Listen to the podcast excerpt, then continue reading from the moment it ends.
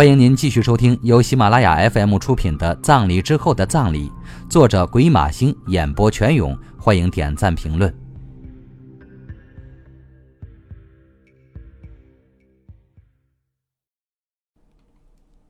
第三十七集，信的启示下。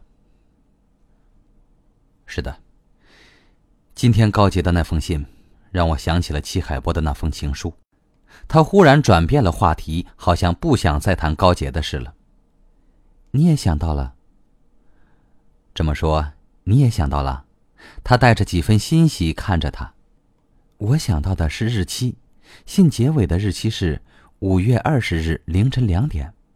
我记得你上次跟我说，郑恒松一看那封信就摇头说不可能。二十日那天他们在一起，是不是？当时觉得没问题，今天想想，其实齐海波没有撒谎，是郑恒松搞错了。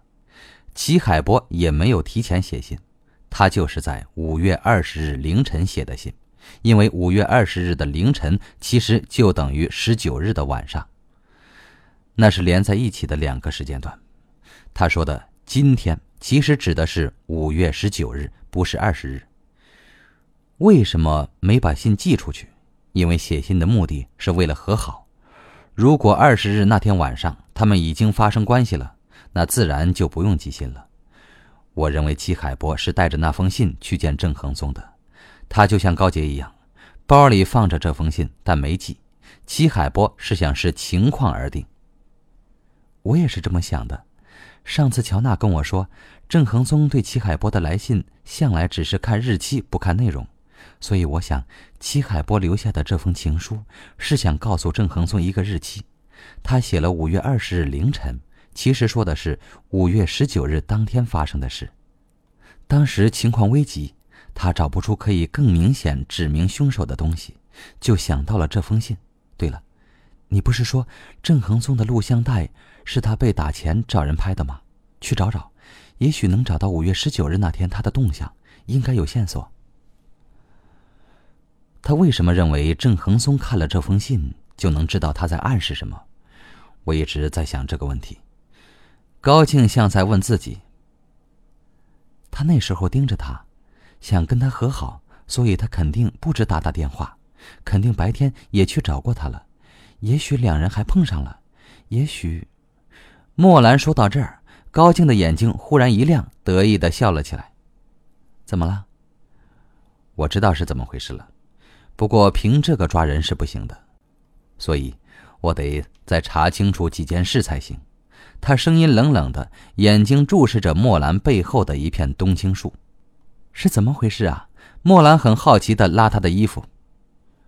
我不能说，他笑着摇摇头。其实我也知道是谁了，自从上次听你分析了白志忠的被害过程，又看了你的谈话记录后，我就知道是谁了。是谁？很明显，只是我也不能说。莫兰觉得那个人符合最关键的罪犯条件。那好吧，我们到时候对答案怎么样？他笑道，觉得这种智力对决有时候比床上游戏更加刺激。没问题，莫兰说，拉起他的手，看看他腕上的手表，快九点半了，我该回去了，亲爱的。等一等，再说两句嘛。他拉住了他。你想说什么？莫兰问道，觉得他好像欲言又止。难道是关于高洁？他猜测。果然，他沉默了一会儿，忧心忡忡的问道：“你觉得还会有男人喜欢高洁吗？”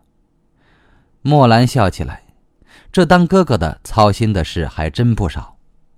当然会有，任何女人只要不挑剔，都能找到另一半。看过《水浒传》吗？莫兰歪头笑问他：“看过？”他满脸困惑，不明白高洁的事跟《水浒传》有什么关系。记得吗？鲁智深曾经救过一个受气包小女人，这个小女人为还负债，做了猪肉铺老板的小老婆，一直被大老婆虐待。后来鲁智深救了她，当时这个女子的境遇非常惨。莫兰拍拍她的肩，结果没多久后。鲁智深再遇这个女子，她竟然已经成了体面富有的员外夫人了。这个故事告诉我们的道理是：一切皆有可能，只要有耐心，咸鱼也能翻身。高静看着他笑，我第一次听说还有这么解读《水浒传》的。我是从女性角度看这本书，以后慢慢给你解释，里面有很多人生的大道理。反正我的意思就是，你别担心高洁，我有信心，他下一个男人一定比梁永胜好。高静笑着握紧他的手，他知道他在安慰他。不知道他们今天晚上谈的怎么样？不管怎么样，我过几天都要跟他再谈一次，我得把事情跟他说清楚。莫兰知道，他今天受到冲击还不止高洁的事，还有他的母亲。他可能根本没想到他的母亲会把房子留给他。所以，他现在的心情一定既难过又欣慰。他今晚很可能会回家蒙头大哭一场。这种发泄情绪的过程，他一般不会在他面前完成。你会不会跟他提房子的事？莫兰拉着他的手，轻声问道。我会跟他提的，我说过，我会把事情跟他说清楚。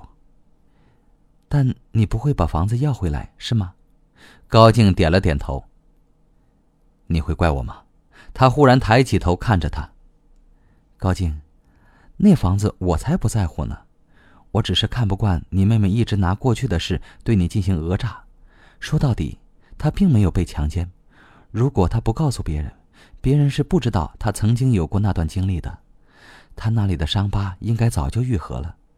如果你把房子给她，他从今以后不来烦你，那倒也罢了。但是我知道这根本不可能。你妹妹以后遇到事情还是会第一个来找你，而你，也不会拒绝她，所以我觉得，你应该跟你妹妹把话说清楚，然后要求把房子卖了，把钱平分，这是你应得的权利。莫兰静静的说：“你觉得我应该跟他平分房款？”他有些惊讶。高静，我们要现实一些，你根本没能力买房子，对吗？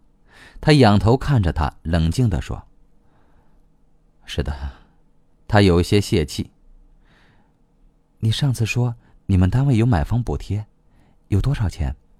莫兰用管家婆的口吻问道。“呃，大约十万。”我替你算了一下，就算你公积金贷款二十万，再贷款五十万银行按揭，你也只能凑到八十万。这样你一辈子都得还债度日。你愿意吗？而且八十万根本买不到什么好房子。我事先声明，我是不会跟你去住郊区的破房子的。难道你想让我跟你一起吃苦吗？莫兰的确不想搬到偏僻的城市边缘去住，她不想因为爱情而盲目降低自己对生活的要求，因为她很明白，生活就是很现实的事，爱情可能会在短时间内让他暂时忍受贫穷、尴尬和不方便。但难保时间一长，他不会心生怨气，怀疑自己的选择。如果想让你跟我一起吃苦，我早八百年就追求你了，我又不是没胆子。”高静高声答道。“所以你要现实点，应该量力而行。你要么跟你妹妹平分房款，拿到三十几万，这样即使你做房奴也可以稍微省点力气；要么就不要买房子，住在我们家。”你自己考虑吧。莫兰更希望他能住自己家，那多省力呀。他认为高洁不太可能把已经属于自己的东西分一半给别人。高静低头看着他，过了一会儿才说：“你让我想想，我也不能对他太坏。他现在孩子没了，又要面临离婚的打击，他一定非常难过。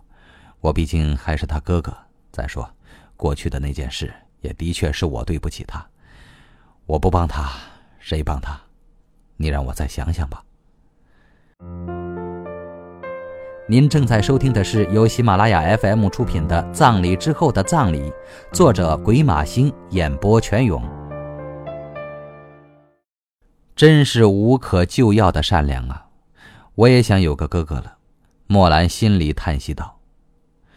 说起房子的事，他忽然又想起了他最新的那篇日记，他这样写道：“我觉得想有一个自己的家真难，很想让自己成为一个有钱人，让小杨跟着我过幸福的生活，但是这个梦想离我真远，现在不敢跟他说结婚的事了。他父母如果知道我的经济状况，会怎么想？六万块。”现在这个社会好像人人都讲钱，这是我最缺乏的东西。我爱小杨，但是我有这资格吗？想到这里，觉也睡不着。今天还碰到一件事，我在马路上遇见了林小媛。岁月真无情，她当年很漂亮，现在却成了个胖女人，手边牵了个八岁的女孩，她让那女孩叫我叔叔。我心里有些发毛，忽然意识到我自己也已经老了。林小媛嫁了个有钱人，一直跟我说起她老公的有钱有势，好像在故意炫耀。现在的人大概都是这样的。我认识他的时候，我们都十五岁，读初三，他还用储钱罐存钱，因为想跟我一起出去玩，砸坏了储钱罐，掏出了五块钱出来，跟我的钱凑在一起。买了两张电影票和两瓶橘子水。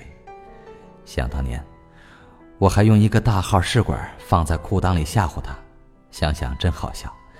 我还有那么流氓的时候。现在想想，在不讲钱的年代，我还是很潇洒的。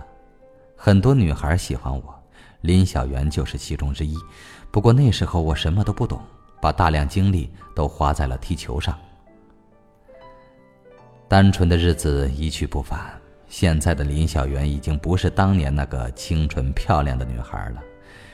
我们在茶馆坐了半小时，她说她嫁给了一个房产老板，开的楼盘就在小杨家后面，这引起了我的兴趣。结果一听房价，两万五千元每平方，我就不说话了。但最后我们还是互留了联系方式，她叫我有空去看她。她要把她老公介绍给我认识，买房子可以给我打八折。考虑一下。我没给她看小杨的照片，不过，就在她说她老公的时候，我说我未婚妻是个大家闺秀，又聪明又漂亮，还会做菜。她不高兴了，哈哈，报仇了，我也有可以炫耀的东西。跟她喝茶的时候，特别想念小杨。这篇日记让莫兰知道两点：一是高静一直在为房子的事犯愁，他一直在到处打听合适的楼盘；二是高静以前一定是个小帅哥，很多女孩心目中的白马王子。可惜如今的女孩看中的可不光是长相，还有口袋。他对林小媛和高静的关系很好奇，那应该算是他的初恋吧？初恋女友带着一身阔绰出现在他面前。他一定感到自惭形秽，不知道当年林小媛漂亮到什么程度。莫兰决定以后再好好套她的话。这时候，他忽然听到高静在问他问题：“我要是住到你家，不就成了招女婿了吗？”他的表情很认真。我爸真有这个意思，不可以吗？他说着，靠在他的胸膛上笑了起来。原来他不肯住在他家。还有不想当招女婿这层意思，这可真让他没想到。莫兰晚上九点四十五分左右回到家，跟表姐乔娜前后脚。你去看过松哥了？莫兰问道。他发现乔娜今天的心情不佳，面孔黑黑的。对，我是去看他了。他一连打了十个电话来，说他病的，病得快死了。我只好去了。现在是乔娜的苹果时间，他拿出个苹果开始啃起来，但表情僵硬。莫兰心里暗笑，所谓病得快死了，肯定又是郑恒宗乱说的。这个松哥谈恋爱的本领真不小，高静该跟他学学。但是乔娜的脸色怎么那么难看？怎么了？他真的病重了？莫兰不由得担心起来。妈的，我扑了个空。他出院了，我好心去看他，他给我打游击。乔娜气愤地咬着苹果说：“怎么会呢？不是他让你去的吗？莫兰不解，言而无信可不是郑恒宗的作风。他就是在耍我，因为我上次要回去，他像牛皮糖一样缠着我不让我走，我就把豆腐倒在他身上了。他现在就是在报复我。我到了医院后才知道，他都走了半小时了，还有人专门来接他的。你把豆腐倒在他身上了，他没吃吗？莫兰上次回家后就一直在看朱倩的文章，所以把这事给忘了。没吃，他后来又吐了一次血，医生说要等他止血十二个小时后才能吃东西。喂，你也太粗暴了吧！人家在吐血，你把豆腐倒在人家身上，这是什么态度？你不知道他有多牛皮糖，一开始还算正常，说了很多齐海波的事，我听了也挺感动的。后来就越来越不对劲儿，开始胡言乱语，说什么他梦见他爸托梦，要他找一个头发像鸡窝的女人，说这样的女人能孵出金蛋。你听到了吗？他笑我的头发像鸡窝。乔娜气得牙痒痒，死命咬苹果，好像苹果是郑恒松的脖子。莫兰忍住笑问道：“他还说什么了？”他说他曾经学过少林功夫，要教我怎么翻筋斗。他还扯我的衣服。说我的衣服不像麻袋，像雀巢咖啡玻璃瓶。我问他是什么意思，他笑得前仰后合。妈的，真恨不得给他一个耳光。后来呢？莫兰真爱听表姐和未来表姐夫的故事。他说如果他死了，他有个遗愿。我问那是什么，他说他希望我换个发型，穿得像沙朗斯通那样来参加追悼会。莫兰大笑。这说明他觉得你身材很好啊，啊，你们到底已经进行到什么程度了？别插嘴，我当然拒绝他这破要求了。我说我根本不会来参加你的追悼会。然后呢，他就吐血了。妈的，在这种关键时刻居然吐血，简直跟演电影一样。他一定是故意的，本来就想吐，硬是忍到我说完话才吐。我骂他活该。乔娜翻了一个白眼儿。你真狠心，他吐血的时候，难道你不心疼吗？还说风凉话。莫兰想，如果高静吐血，他都不知道要心疼到什么程度了呢。一定首先会先去买一块猪肝，准备给他补血。我心不疼，手疼。这怎么说？他抓着手，想要把我的手捏成鸡爪子，疼死我了。后来呢？医生来了，他马上变成了一个正常人。说自己的病情好像是因为忧国忧民才吐血的，就差把自己说成屈原了。可等医生走了，他又变了个样，黏得要命，硬是不让我走，一会儿要这样，一会儿要那样，我快被他烦死了。最后，我就把豆腐倒在他身上，他活该。乔娜啃着苹果，恶狠狠地说。莫兰觉得郑恒松是在故意跟乔娜比耐力。为的就是击碎他的盔甲，把他搞疯，让他离不开他。现在看情形，其实也差不多了。乔娜是既讨厌他又喜欢他，既烦他又惦记他。嘿，果然是恋爱高手啊！他今天后来没有给你打电话吗？莫兰问道。他觉得郑恒松还不至于为了一盒豆腐而寻仇。他发了短信给我，叫我不要去。我到了才看到。妈的！你说气人不气人？害我白跑一趟。我今天还有很多事要做呢。乔娜怒气冲冲。既然他给你发短信了，你还啰嗦什么？他又不是故意耍你。再说，你可以给他打个电话吗？他是不是碰到了什么事？乔娜沉默了片刻，闷声说道：“是有件事，我是回单位后才知道的。什么事？”他们这次行动死了一个人，是他的兄弟，好像跟他好多年了。这是局里的人说的。乔娜咬着苹果，坐到沙发上，眼神呆滞地说：“如此说来，郑恒松应该是刚刚得到这个消息后，就立刻做了出院的决定，是因为有特别的原因呢，还是因为单纯的只想一个人待着，不希望别人打扰？”莫兰明白乔娜在恼火什么，她不是恼火自己到医院扑了个空，而是为他不能把她当自己人，在最难受的时候拒绝他而感到生气。这让莫兰想到高静当时在最痛苦的时候也曾经这样拒绝过自己。大概男人都喜欢默默疗伤的吧？高静今天晚上会想她的妈妈吗？他现在也许很难过，你要不要打个电话给他？莫兰提议道。呸！拉倒，我才不干这事，就让他一个人死到一边去抹眼泪吧。我决定把他删除。乔娜吃完苹果，把苹果核爽快地扔进了垃圾箱。莫兰决定第二天跟郑兵见面的时候，探听一下郑恒松的近况。